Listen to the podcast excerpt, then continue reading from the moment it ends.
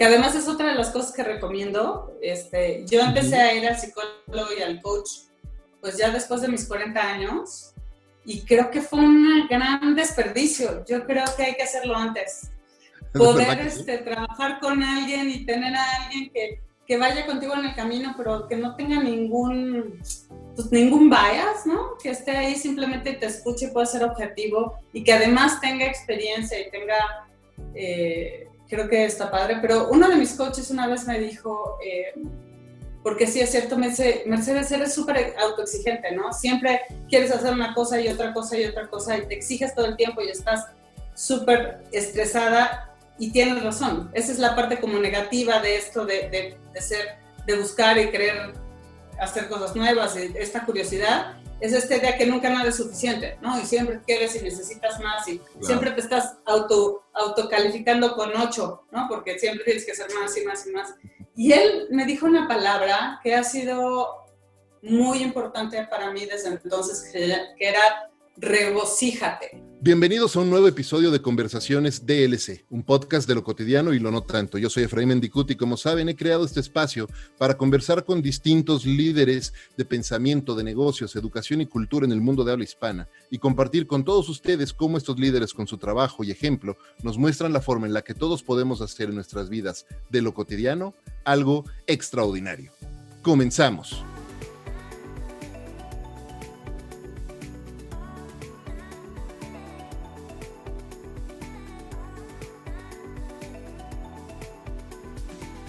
Con más de 25 años de experiencia en el campo de marketing y comunicación, mi invitada hoy es reconocida en la industria de la publicidad como una de las mentes más estratégicas hoy día. Es parte del grupo de pioneros que tuvimos la enorme fortuna de comenzar a picar piedra en el arranque de la industria de marketing digital a finales de los 90, inicios de los 2000 en México.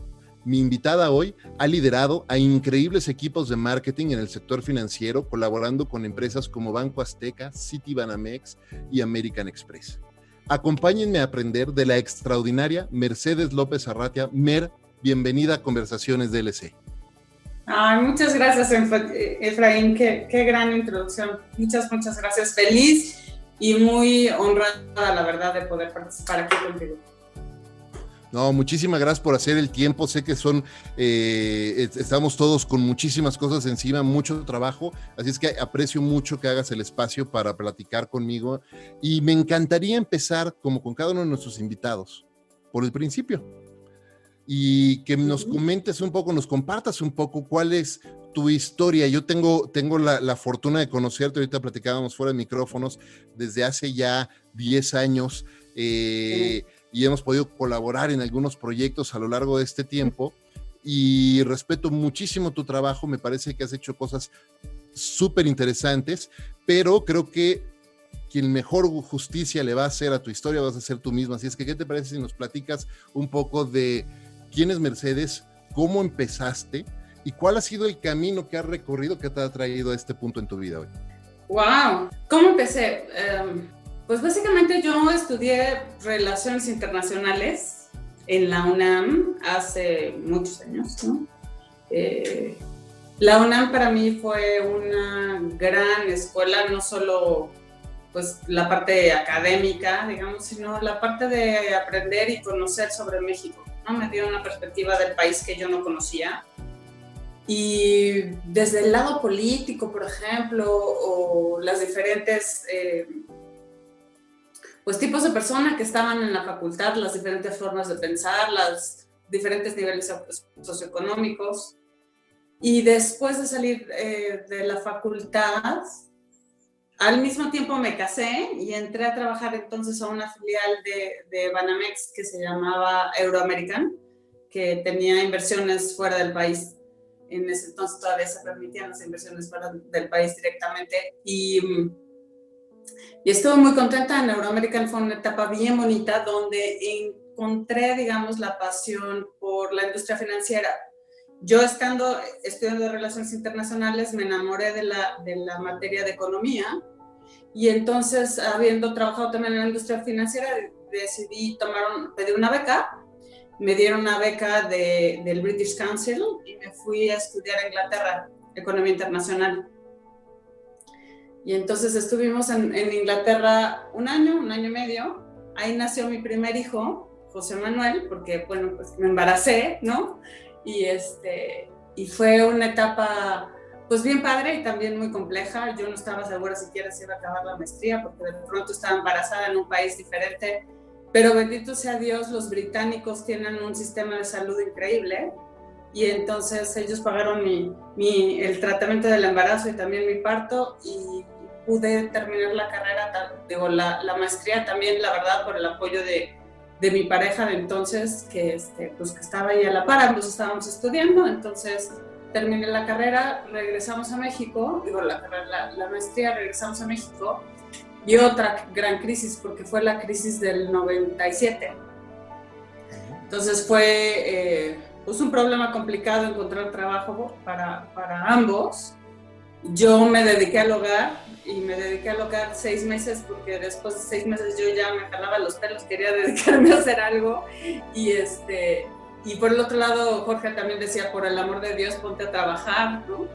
Eh, y fue que, me recomendaron en American Express, un headhunter me recomendó en American Express y empecé a trabajar en, en business planning, en planeación financiera y la verdad que esa experiencia fue maravillosa. Fueron tres años en business planning que empecé a hacer cosas desde manejo de, de cash management en tesorería hasta el lanzamiento de la, de la tarjeta American Express Aeroméxico. Yo hice toda la planeación financiera y aprendí un chorro. Aprendí, pues, la, lo nitty gritty, lo, lo más este, importante para mí, las variables más interesantes del negocio financiero y creo que ese, la verdad, ha sido parte muy importante del éxito que yo he tenido en, la carrera dentro del marketing. Porque sí tengo un conocimiento de números, de dónde vienen los ingresos, dónde están los gastos, cuáles son las palancas que se pueden mover, que si no hubiera tenido esa experiencia en finanzas nunca, nunca hubiera sucedido.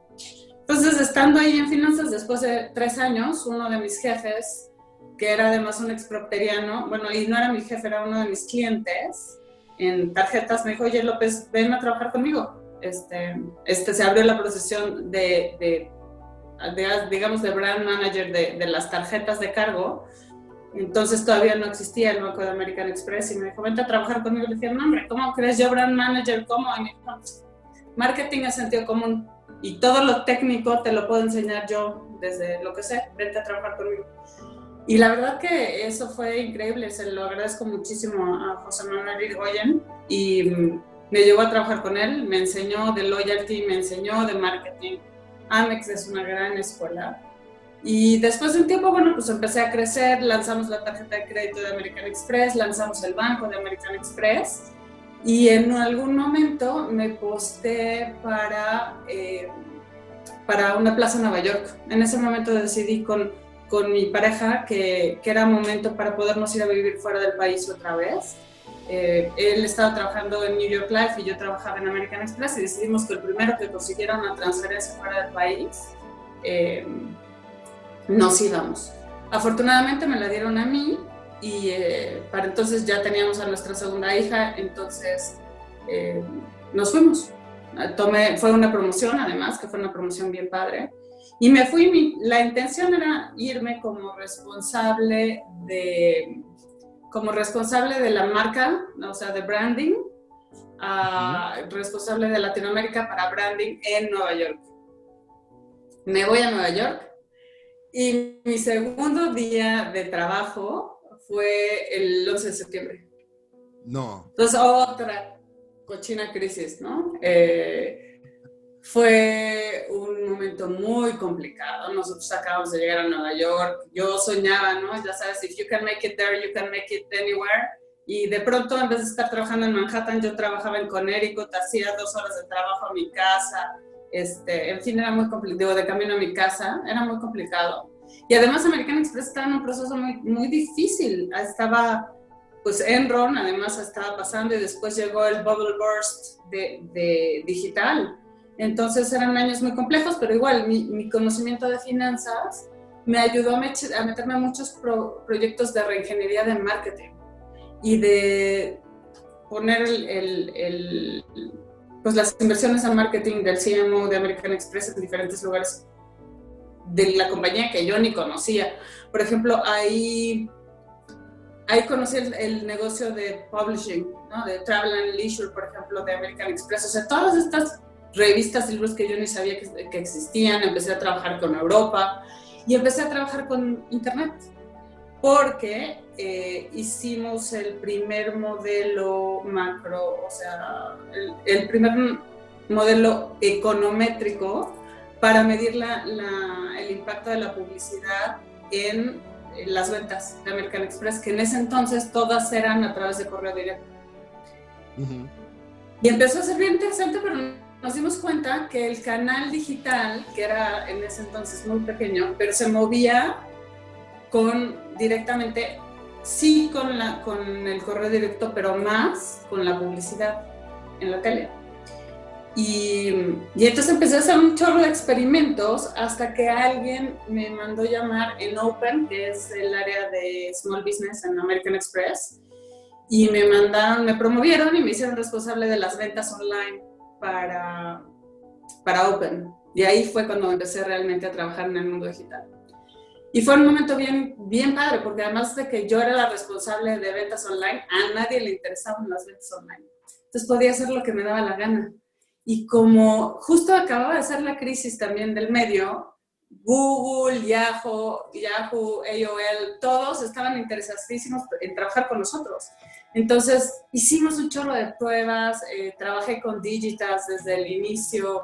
Eh, toda la parte de personalización y habilitación para hacer modelos en el sitio la, lanzamos.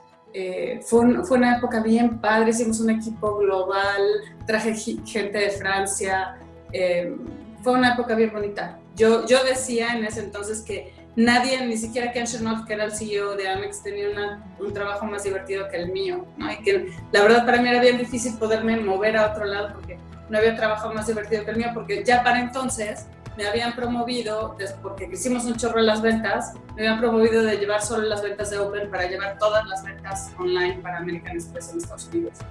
Fui la primera mujer latinoamericana y, bueno, la primera ejecutiva latinoamericana siendo vicepresidente en el mercado doméstico de American Express.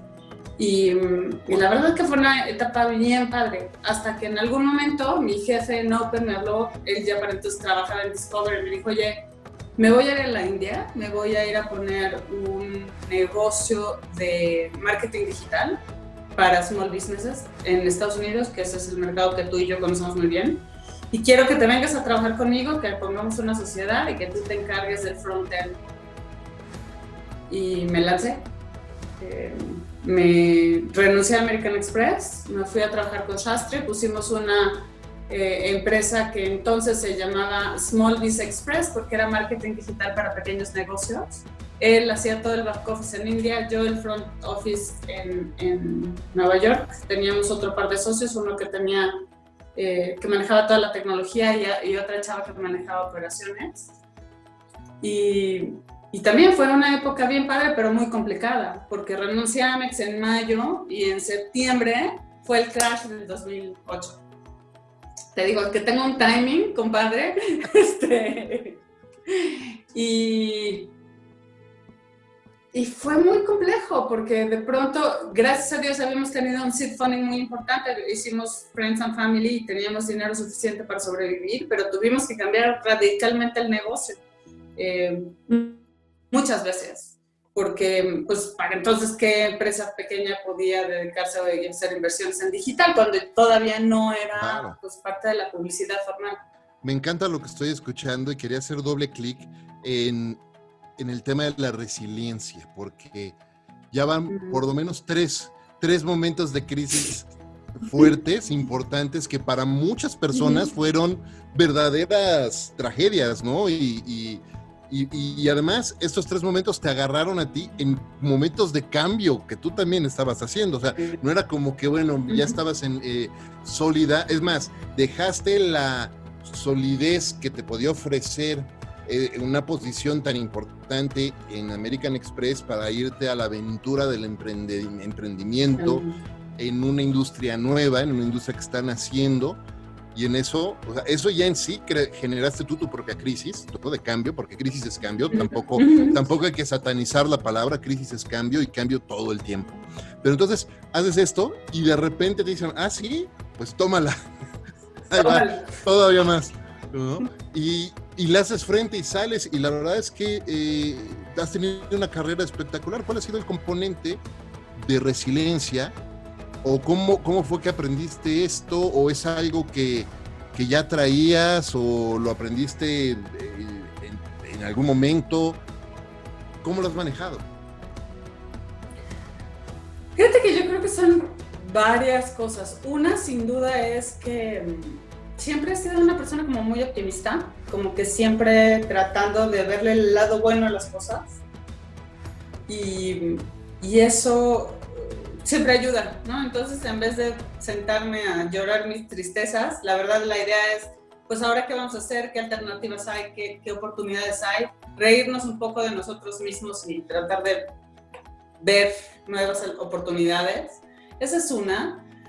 La otra, la verdad es que rodearme de gente que ha sido increíble, o sea, si yo puedo pensar, te digo, de líderes increíbles, pues desde José Manuel Irigoyen en Amex, mi jefe Alvilar, Shastri, mi socio en Smallbiz, es, es un tipo increíble, ¿no? Es, es un tipo que tiene una capacidad de transformar, de pensar, de, de, de echarse hacia adelante, de un gran vendedor. Entonces, pues es esa gente que también te lleva y te acompaña y te jala y nos jalamos unos a otros en el momento de crisis. Y finalmente yo sí te debo decir que que como mujer, sobre todo, eh, mi pareja Jorge Vargas, el papá de mis hijos, fue un gran apoyo en todos estos procesos, ¿no? Cuando, cuando desde renunciar a American Express y decirme, sí, mi reina, yo desde ahora yo me encargo y tú vete a la aventura, porque además pues también había que ponerle cierta inversión a la compañía, este, hasta pues, seguirme apoyando y en los momentos más difíciles estar ahí cuidando a los niños mientras yo seguía chambeando 24 horas al día y tratando de sacar el negocio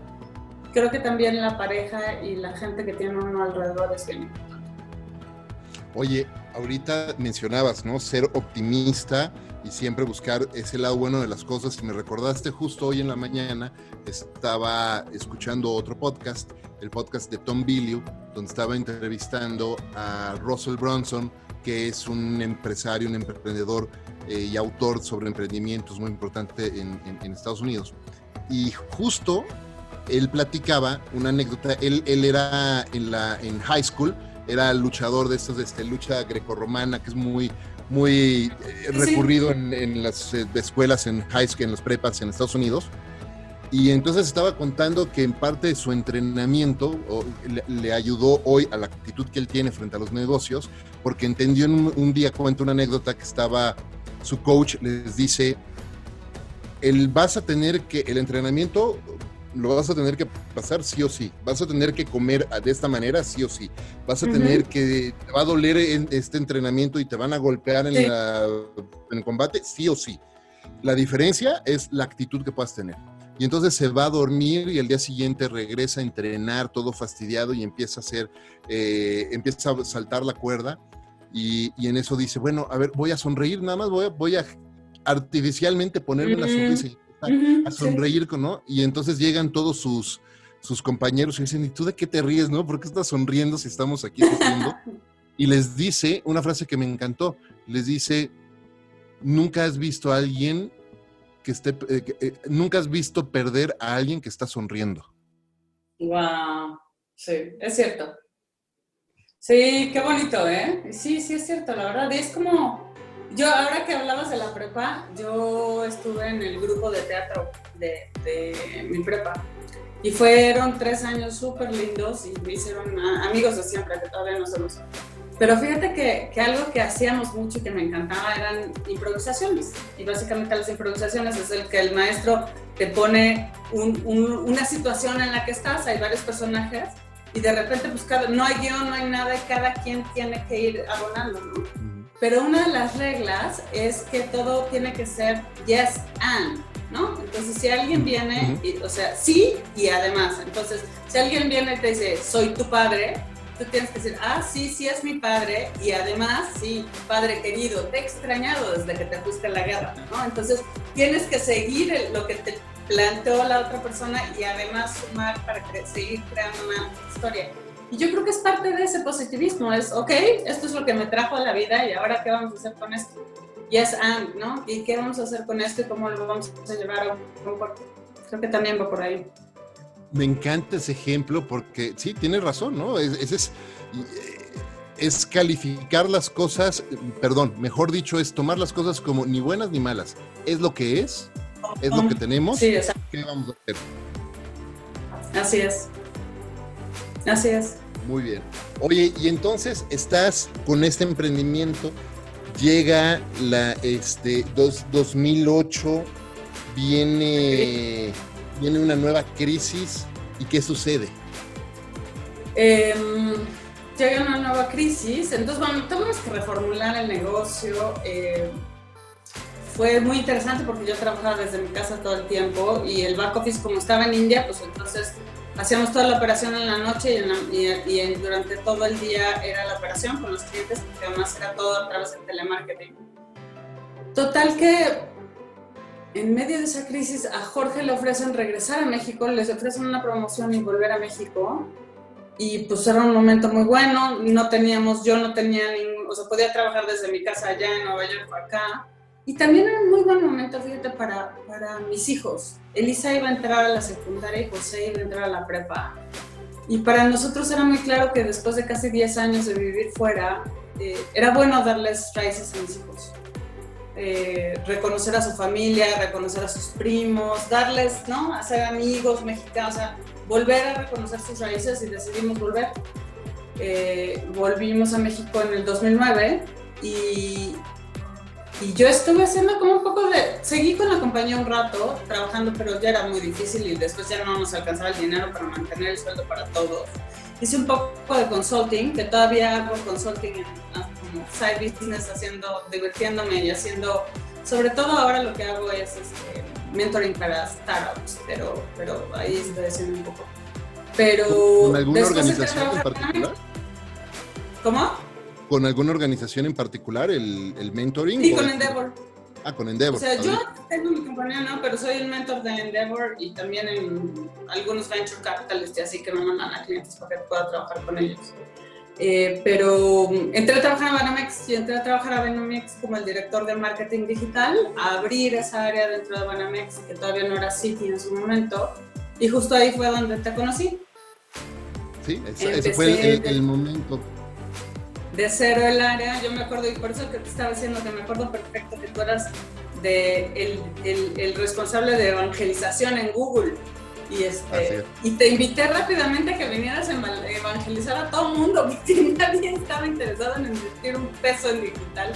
Eh, hicimos experimentos bien padres, trabajamos con, con, con Banamex. Yo, yo, me acuerdo que llegamos de, de, una inversión de cero a tener casi el 30% de la inversión publicitaria en digital.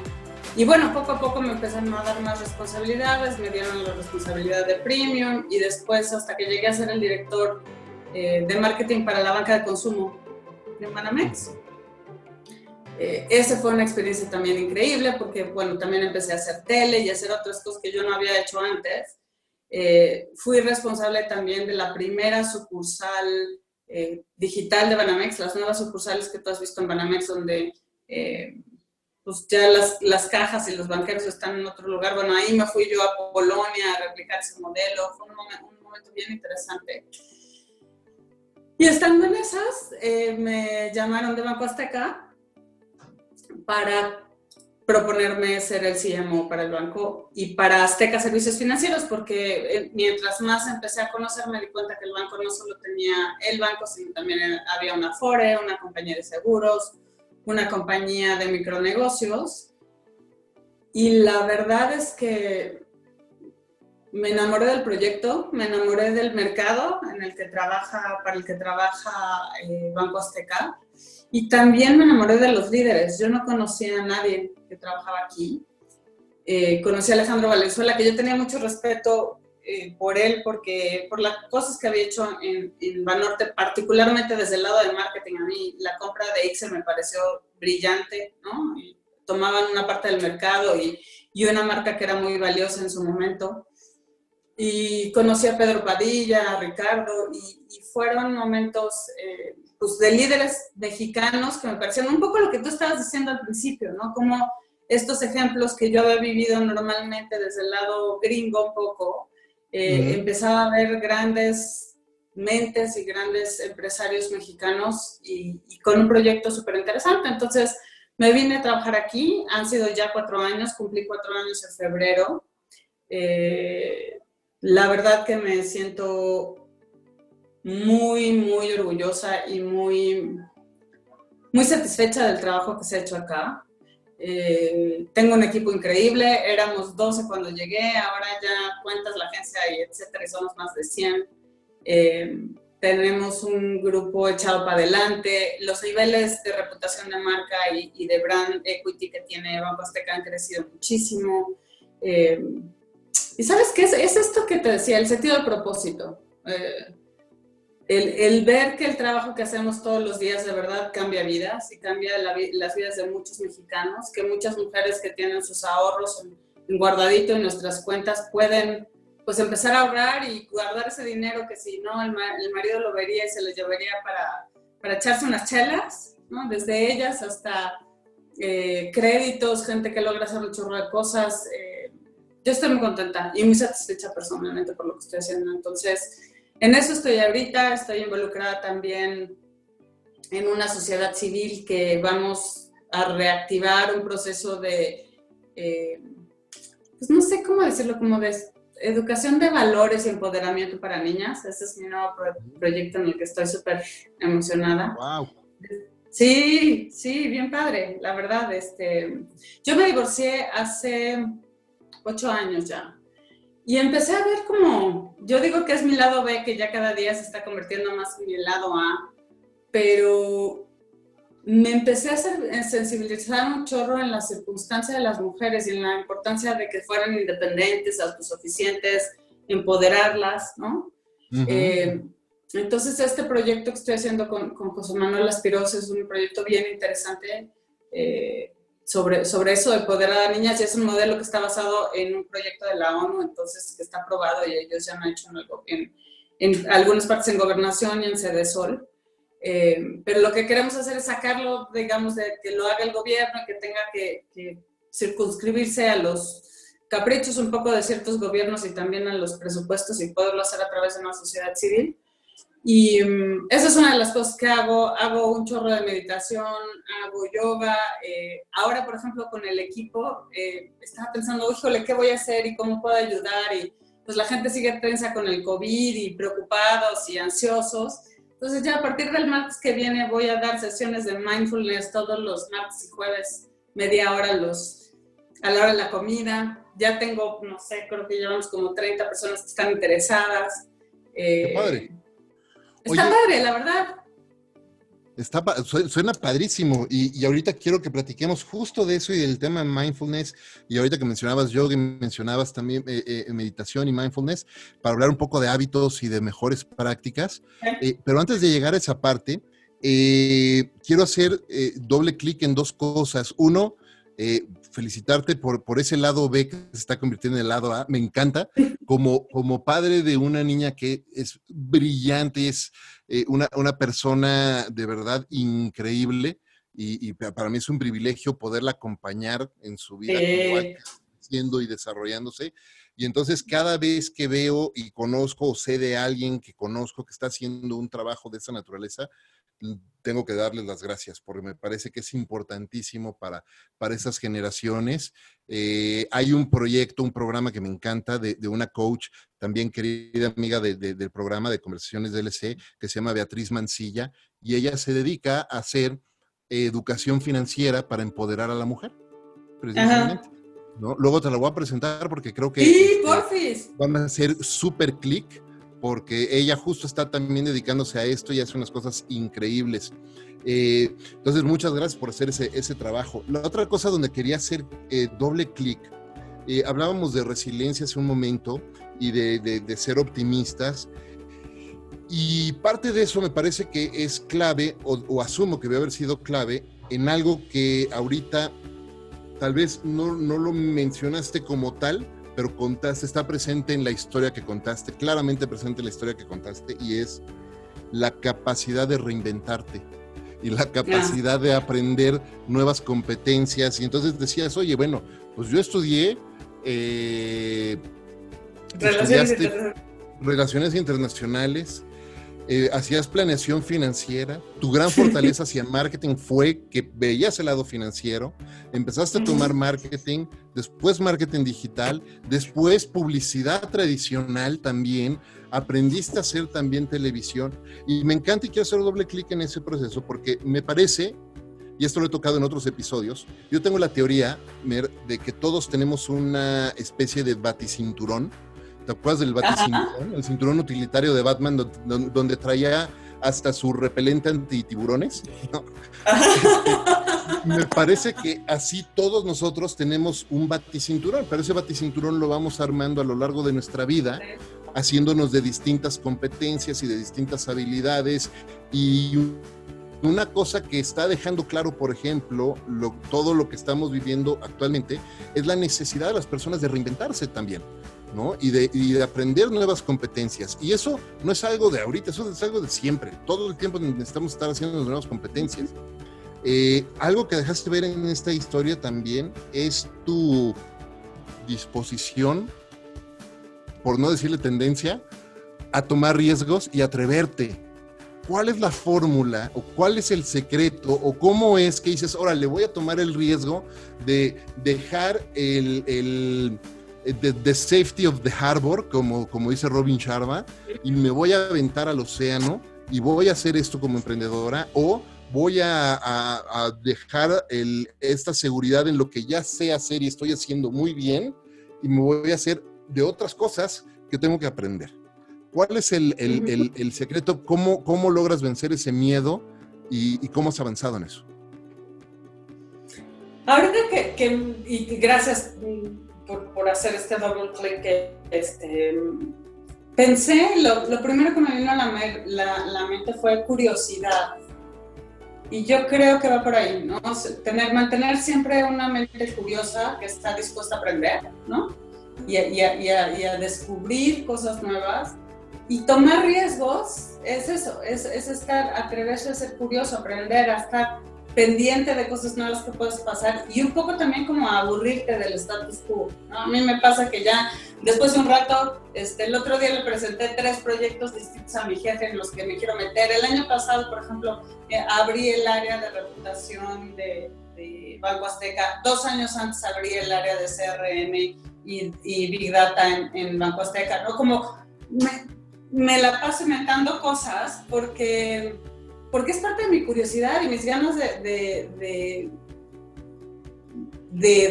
dar valor, de, aportar, de, generar cosas. Eh, creo que va por ahí. Y, yo lo único que creo que la palabra que a mí no me gusta, pues, es reinventarse.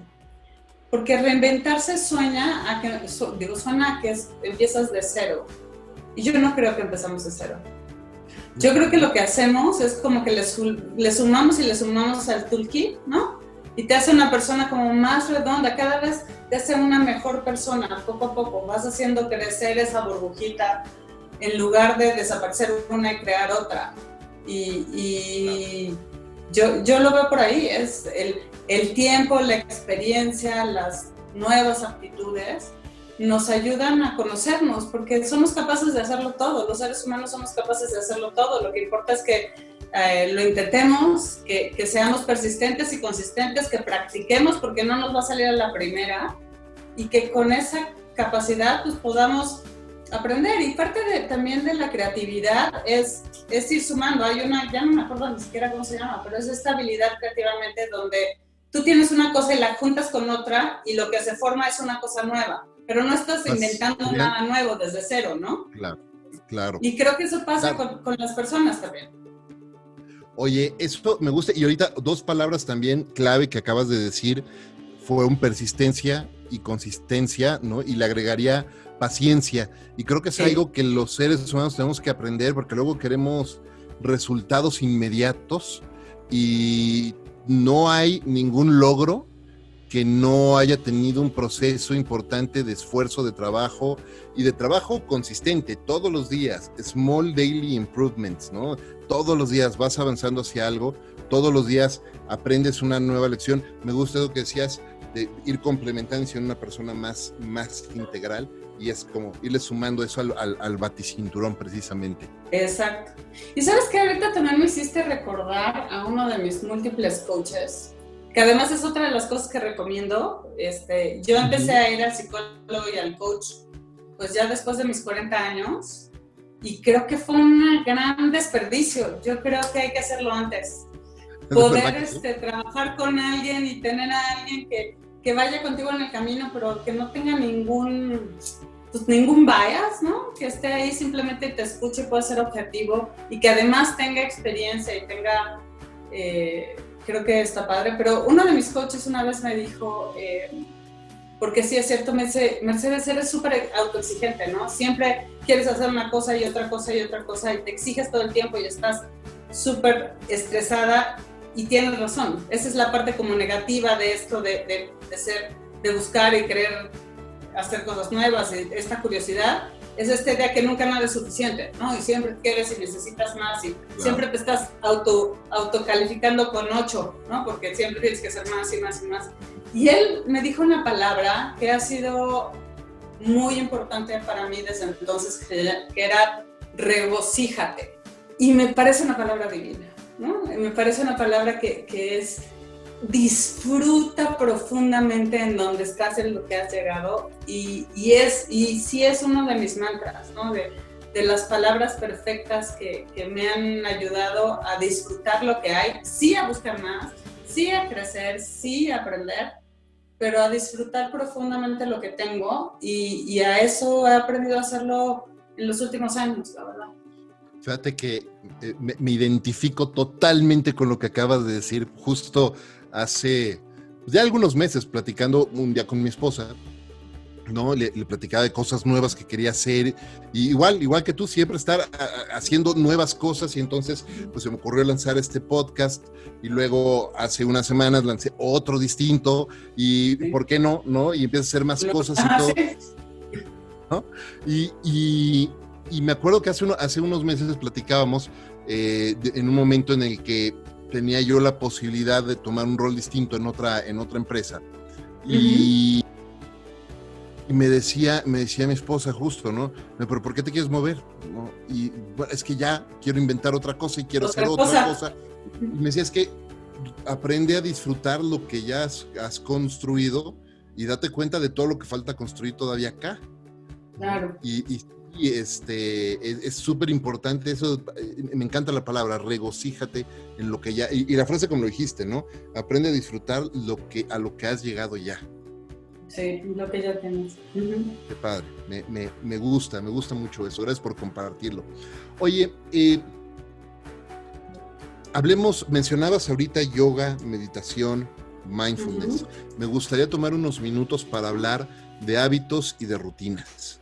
Sostengo okay. la premisa, sostengo la premisa, Mercedes, que para que alguien sea tan productivo como eres tú, necesitas forzarse, forzosamente de hacerte de, de, de, ciertas rutinas y de ciertos hábitos que te permitan, rutinas que te permitan evita, este, reducir la fricción de las cosas, organizarte mejor y hábitos que te permitan mantener un cierto nivel de energía para mantener enfoque, para mantener ánimo, para tener energía que dedicar. Entonces, ¿qué, qué hábitos o qué rutinas has desarrollado tú como líder? Eh, en lo personal y también con tus equipos en, en, en, en, los últimos años y que hoy te son muy útiles? Mm, mira, creo que parte de, también de lo que he aprendido es a disfrutar mucho a mi familia y a darle tiempo a mi familia. Eh, a disfrutar a mis hijos. Mis hijos están en edades maravillosas, tienen 25 y 23 años.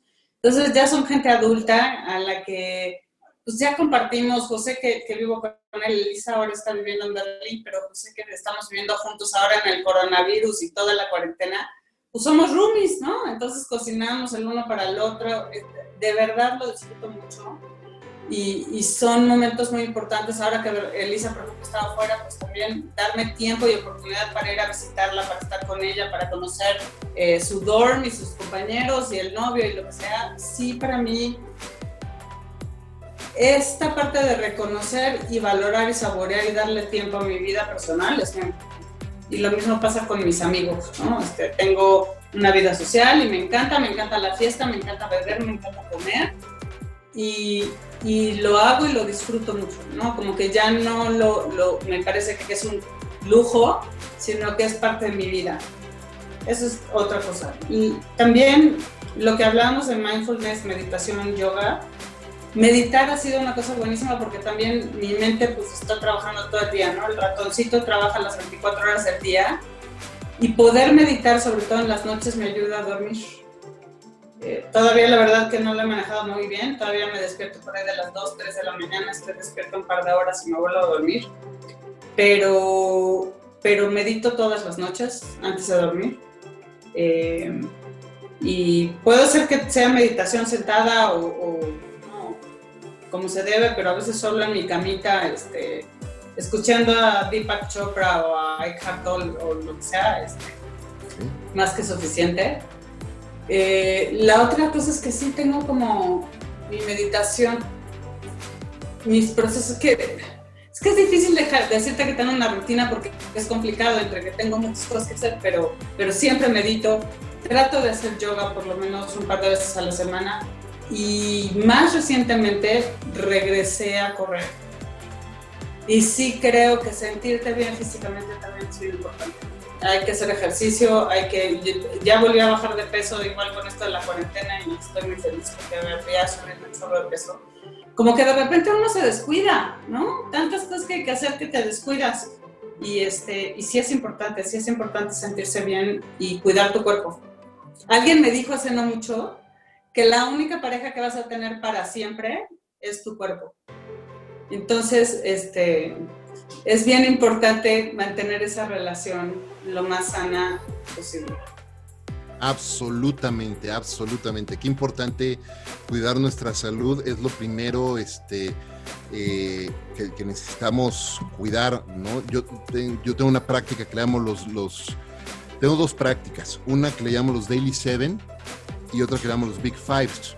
Los Big oh, Fives, los Big Fives son cuáles son las cinco grandes cosas que quieres lograr en el año, en cierto periodo de tiempo. Usualmente yo lo hago al año. Es como, es como una versión más, más aterrizada, más humana de los famosos OKRs, ¿no? Okay. de, los OKRs de, de los Objectives and Key Results, es una versión un poco más personalizada, ¿no? Y entonces son cuáles son los cinco grandes cosas que quieres lograr en el año, por lo tanto, cuáles son las cinco del trimestre, las cinco del mes, las cinco de cada semana, las cinco de cada día.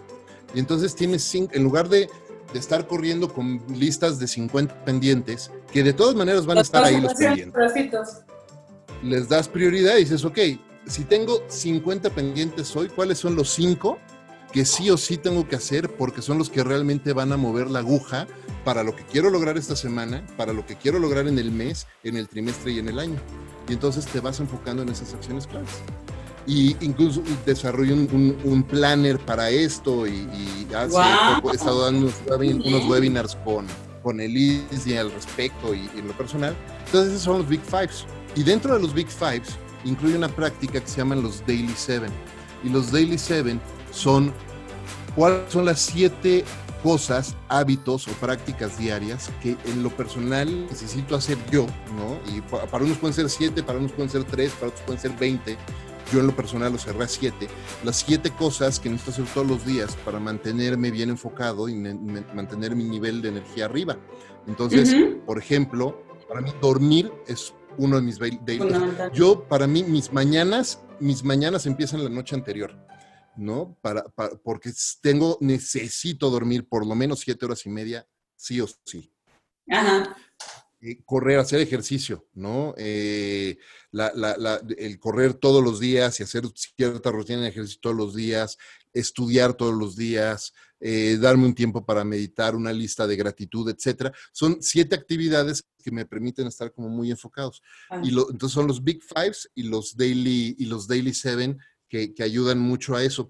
Y me gusta compartir eso y me gusta preguntar esto, los hábitos y las rutinas, porque ahorita me decías justo, bueno, es difícil describir la rutina tal cual, pero algo que he aprendido a lo largo de, de estos 60 y más este, episodios que hemos grabado es que esta pregunta se le he hecho absolutamente a todos. Y más frecuente que no, todos tienen ciertas rutinas y ciertos hábitos a los cuales no, no, necesariamente les llaman rutinas y hábitos, pero ahí están presentes. Eh, me, me, encanta platicar contigo y me podría pasar otras tres horas acá platicando, pero también quiero ser muy respetuoso de tu tiempo. Sé que tienes este, eh, otras cosas que tienes que hacer eh, y se nos está acabando el tiempo. Entonces, Gracias. antes de hacerte la pregunta final, antes de hacerte la pregunta final, ¿dónde las personas que nos escuchan pueden aprender más de ti? ¿Dónde pueden seguirte en alguna plataforma de, social media?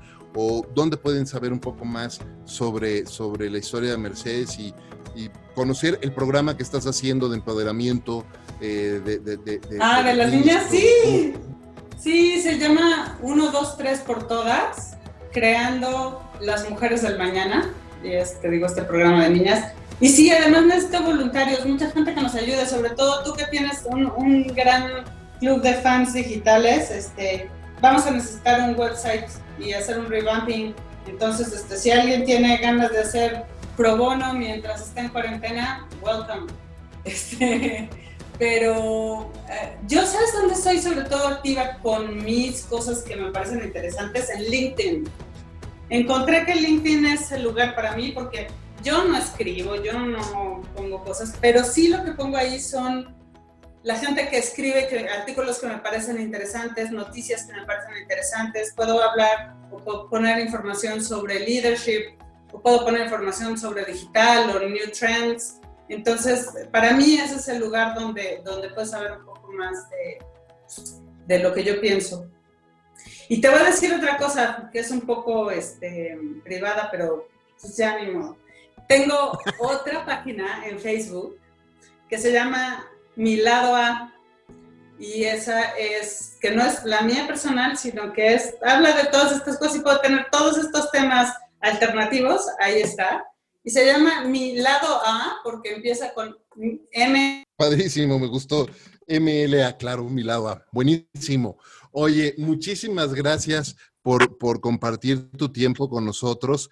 La premisa principal de este programa es compartir con las personas que nos escuchan cómo, cómo grandes líderes como tú hacen de lo cotidiano algo extraordinario. Entonces, te pregunto, ¿qué es para ti, Mercedes? ¿Y cómo haces en tu vida de lo cotidiano algo extraordinario?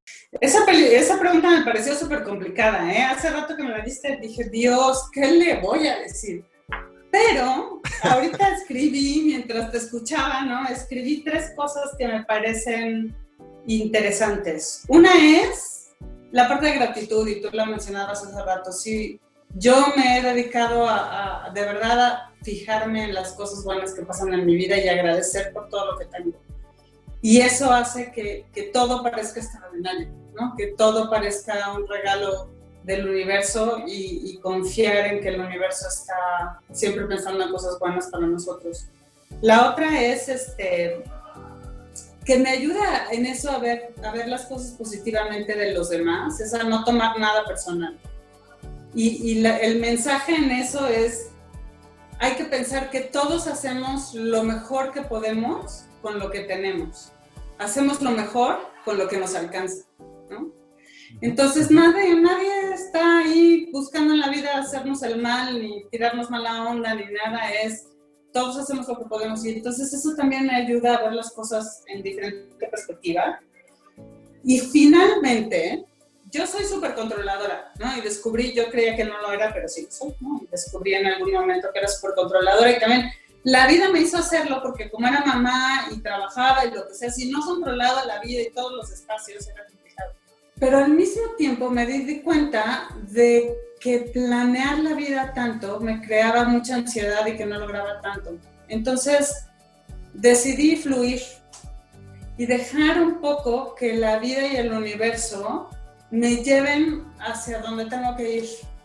Y normalmente es pensar, o sea, siempre creo que si las cosas caminan, si las cosas avanzan naturalmente, es porque tienen que ser. Si de repente se te empiezan a poner trabas, aunque sea algo que quieras hacer, pero se te ponen a poner trabas, ah, complicado, no, no va por ahí. Y de pronto la vida se hace más fácil, ¿no? Y está este libro de flow y lo que sea que es estar en este, en este lugar, pero la verdad que suena a libro de autoayuda, pero es la verdad, a mí esas tres cosas me han servido muchísimo. Otra vez es gratitud, eh, no tomar las cosas personal y finalmente fluir. Me encanta, buenísimo, me encanta. Muchas gracias por compartir eso. Eh, me identifico con lo que dices, estoy de acuerdo con ello. Muchas gracias de verdad eh, eh, Mercedes, por hacer tiempo para platicar con nosotros aquí. Eh, me encanta platicar contigo. Antes de, antes de despedirnos, quiero hacerte un breve pero importante reconocimiento por la extraordinaria labor que has hecho todos estos años, el extraordinario ejemplo que nos has puesto a, a muchos con tu trabajo. De verdad que te respeto, te admiro mucho y muchas gracias por estar con nosotros. Ay, mi querido Efraín, yo igual, ¿eh? la verdad yo también te respeto mucho. Este, me encanta que hagas estas cosas y que le dediques tu tiempo y que de una forma tan amable y quieras pues, dar y poner tu, granito de arena en esta humanidad. Así es que lo que yo puedo hacer para ayudarte, lo que quieras, necesitas para cooperar contigo, cuenta con ello. Y este, gracias, valoro mucho lo que estás haciendo y me siento profundamente orgullosa de que me hayas invitado. Gracias. Hombre, Muchísimas gracias, gracias por tus palabras, gracias de verdad por, por, estar aquí. Eh, me encanta y muchas gracias a todos los que nos están escuchando en este episodio. Recuerden, este es un programa semanal, así es que si no lo han hecho ya, suscríbanse al mismo y compartan este y todos los episodios de Conversaciones DLC porque estoy seguro que entre sus amigos, familiares y colegas hay personas que se pueden beneficiar muchísimo de los consejos y las lecciones que grandes líderes como Mercedes hoy nos están compartiendo. Gracias también, como todas las semanas, al mejor café de México, Ricolto Café, por acompañarme en esta aventura de vida. Yo soy Efraín Mendicuti, esto es Conversaciones DLC y los espero en el siguiente episodio. Hasta la próxima.